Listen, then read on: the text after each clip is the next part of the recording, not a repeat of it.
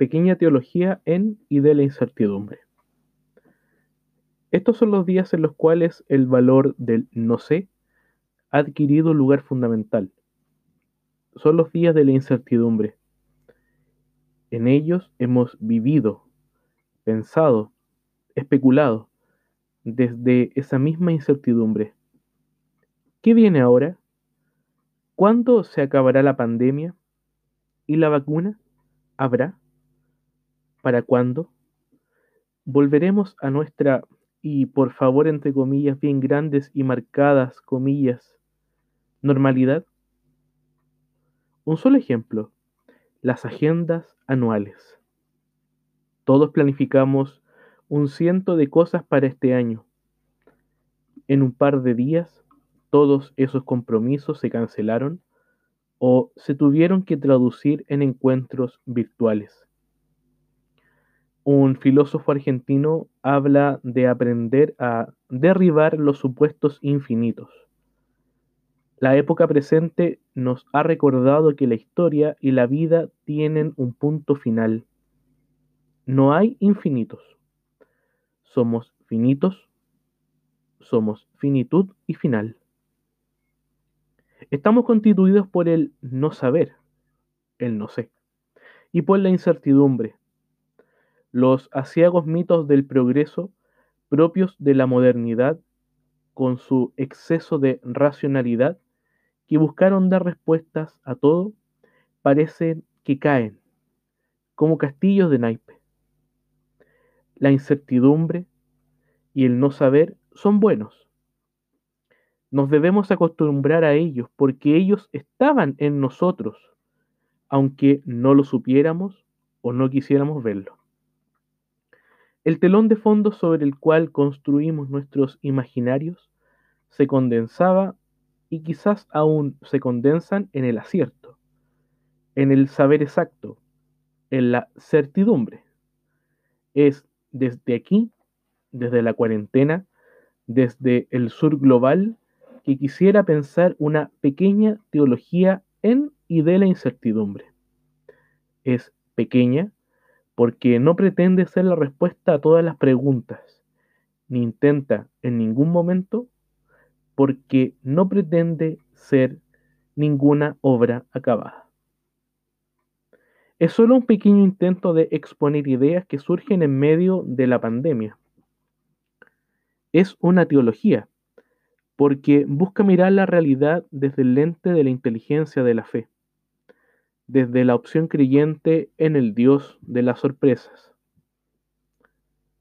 Es en y de la incertidumbre, marcando una ubicación geográfica, espiritual y anímica. Junto a ello, la reflexión personal que desde ya te invito a que puedas ir realizando en la intimidad de tu propia cuarentena. Deseo.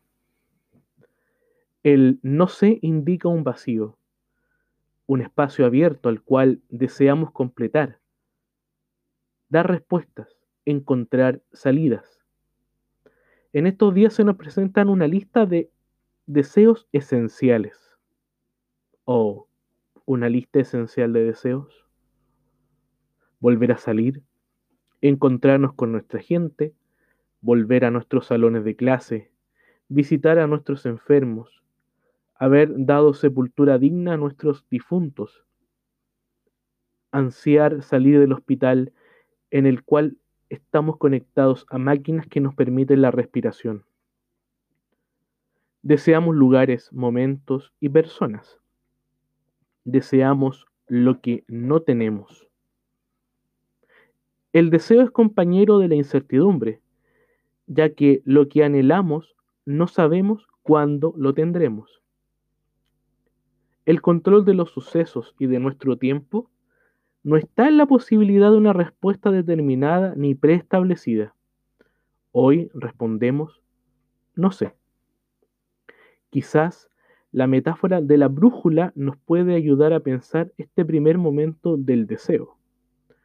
Una brújula sirve para orientarse y exige del extraviado o del buscador el moverse continuamente para encontrar el norte y por tanto la ruta que le permitirá salir de su estar perdido. Deseamos encontrar el norte, la respuesta, la vacuna, el desconfinamiento, la salud, el empleo. Es más, la teología también se vive y debe pensar y pensarse en clave de incertidumbre. El deseo de Dios de comprender la realidad misteriosa de lo sagrado y de tratar de comprender la realidad desde una óptica teológica están en la base del deseo. El teólogo inglés David Pilin, en una obra sugerente titulada El carácter antropológico de la teología, tiene un capítulo dedicado a la provisionalidad de la comprensión teológica. En él indica que en los años 60 surgió una tendencia en la cual la prudencia teológica fue el elemento que enmarcó el desarrollo de la disciplina. Los autores, dice Pailin, prefirieron, y debemos preferir, hablar de fragmentos, de imágenes, de cartas de navegación, y de confesar cándidamente nuestras perplejidades. La teología en y de la incertidumbre debe ser prudente al momento de querer comprender y explicar lo sagrado, el misterio a Dios. Siempre me ha gustado la expresión que utiliza Adolphe Guéché en su colección de teología dogmática Dios para pensar, cuando dice que de Dios uno debe hablar desde los balbuceos. El balbuceo indica la poca coherencia de las palabras pronunciadas por los niños. Es un intento de poder decir algo, pero siempre quedándose corto en las expresiones utilizadas. Entonces surge la pregunta, ¿por qué no podemos ser pretendidos capturadores del, misterio? Pailin declara, porque el objeto último es el misterio, por ende el no saber, lo incierto que está pero lo está en la distancia ausencia. Y porque Dios, que es el misterio, provoca una tensión y una conmoción en el ser humano.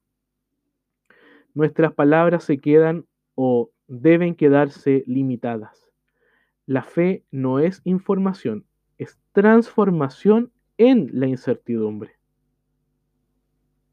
Reconocimiento. El siguiente elemento que detecta Pailin en su argumentación tiene que ver con evitar dar respuestas rápidas a la pregunta por el sentido de la realidad. Los seres humanos, creyentes, no creyentes, teólogos, creyentes de a pie, debemos ser sujetos que reconocemos la realidad cambiante del presente. Deseamos reconocer a Dios, deseamos volver a encontrarnos con nuestros familiares, parientes y amigos. Deseamos volver a ser nuestra normalidad. Insistimos, entre comillas. Pienso en este segundo momento en el texto maravilloso de Éxodo 3, 13, 14, la vocación de Moisés y la revelación del nombre divino.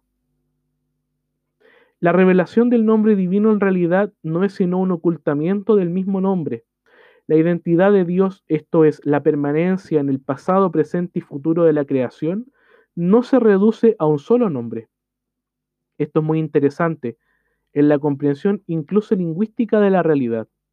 En cuanto al lenguaje y dar nombre a las criaturas o a las cosas, hace que aquellas se reduzcan a una sola categoría.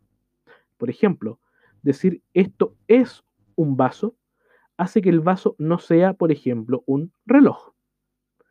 Que Dios se revele como el yo soy el que soy indica que nuestras palabras para describirlo se mantienen en lo provisional. Incluso preguntarnos, ¿siempre debe existir una respuesta o el no sé tiene una validez teológica y humana? Atardecer. En la hora de más agitación buscamos el sosiego, el descanso. Pienso que el atardecer puede ser una metáfora para reconocer el mismo deseo de calmar las ansias que nos invaden. El atardecer es ese vértice entre el día y la noche. Es un punto medio, es un espacio donde la casa aparece al final del largo camino del día. En el atardecer aconteció la revelación de Emaús. Se dispone la mesa, se cantan las bendiciones, se evalúa el día y su trayecto. Como dice Mario Benedetti en su composición Elegir mi paisaje. Ah, si pudiera elegir mi paisaje, elegiría, robaría esta calle, esta calle recién atardecida, en la que encarnizadamente revivo y de la que sé con estricta nostalgia el número y el nombre de sus 70 árboles. Los árboles, las calles, los rostros, la vida con el atardecer adquieren un tono nuevo, siempre mágico, seductor y teológico. Juan de la Cruz decía que al atardecer de nuestras vidas seríamos juzgados en el amor. ¿Qué colores toman nuestros atardeceres? ¿Qué sombras y líneas sugieren nuestro vértice? ¿Qué vinculaciones espirituales tiene ese atardecer que es abrazo en la incertidumbre de nuestro futuro? Miramos la noche que llega y que ha llegado y que ha llegado a muchos en el sinsentido, la muerte, la enfermedad, el desempleo, la distancia, la angustia. Miramos la noche, pero deseamos avisorar el día que nace. Miramos el atardecer y reconocemos el rostro y las historias de tantos que son nuestros propios atardeceres. Miramos el atardecer y resuena en el corazón la esperanza de que el día que está detrás de esa noche será mejor para cada uno de nosotros. Teología en y de la incertidumbre. Soy Juan Pablo Espinosa Arce, teólogo, y este fue el podcast de esta semana.